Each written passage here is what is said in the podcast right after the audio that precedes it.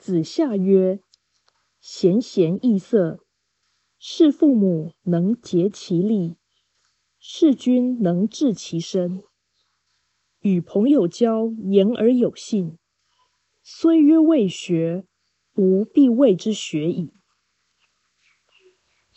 子夏说：“能遵从贤者而展现应有的表情，能竭尽全力孝顺父母。”能以身许国，效忠君主；与朋友交往，能谨守诚信。这样的人，即使未曾就学求知，我必称之学习有成。道义阐释：贤贤的意思是崇敬贤能之人，义色。对应贤贤，异是动词，色是名词。意是改变，色是表情。改变表情是为克制无理的内心情绪，而呈现合理的态度。异色的立场与贤贤相同，或说异色是因为贤贤。它的意思就是。该用什么样子面对某人某事，就要用什么样子面对。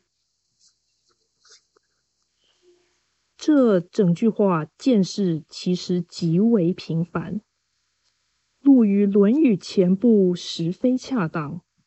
尤其前句孔子劝学之论呈现此意以明，实在没有必要再立相似之语。虽然。编者可能以同类的观点为据，而将它安排于此，来显现师生呼应之美。但这也是将圣人思想降级的败举。贤贤易色，在此句中为最高之见，但论者却未加以发挥，而是将它与其他三点并成。真可谓鱼目混珠。若此语改为“与朋友交，言而有信；事父母能竭其力，事君能治其身。贤贤易色，虽曰未学，吾必谓之学矣。”其意更佳。原文把“与朋友交，言而有信”。放在“虽曰未学，吾必谓之学矣”的前面，活使人感觉交友之信最为重要，此非正义。若说贤贤易色是为视父母能竭其力而出，或者是为促成孝道、忠贞、友谊三者而发，这不仅贬义贤贤易色的精神境界。且未能显示或强调“虽曰未学，吾必谓之学矣”的原理，这又是一个缺失。再者，与人交往必须守信，这个说法竟然在《论语》首篇七句中出现了三次，如此强调信用，实在有本末倒置之害。因为圣人之道是《礼记》中说的“大信不约”，小人之德不应该大力宣传。类似的问题也出现在“孝悌”这个说法，这个说法也出现了三次。若知大义灭亲的道理，便不可能过于重视孝。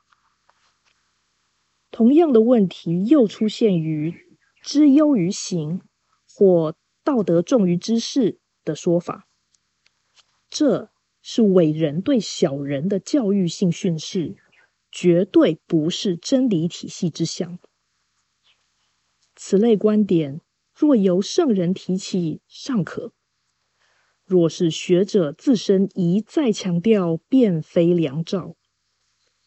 因为智者可以教人固守基本功课，而受教者若这样教条化，轻则难以长进，重则蔑视天道之奥义。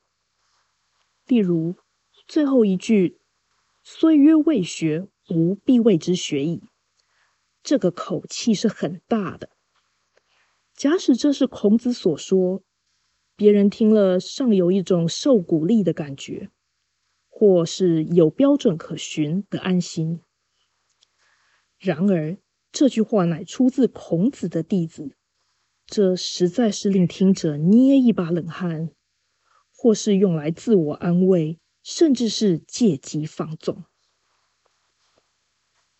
孔子弟子的言论出现在《论语》的次数并不多，而事实上，此类言论大都不高明。其高明者，又都不是出自弟子的见识，而是模仿或传达孔子的观点。如此。弟子之名见于《论语》者，大概与《论语》的编者，也就是以曾子为主的某些人，具有某种不寻常的关系。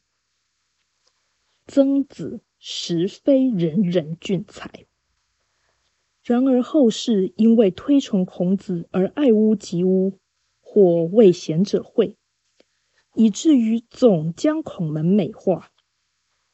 造成良莠混淆而志道不明，这是中国礼教文化传统中的隐藏性原罪。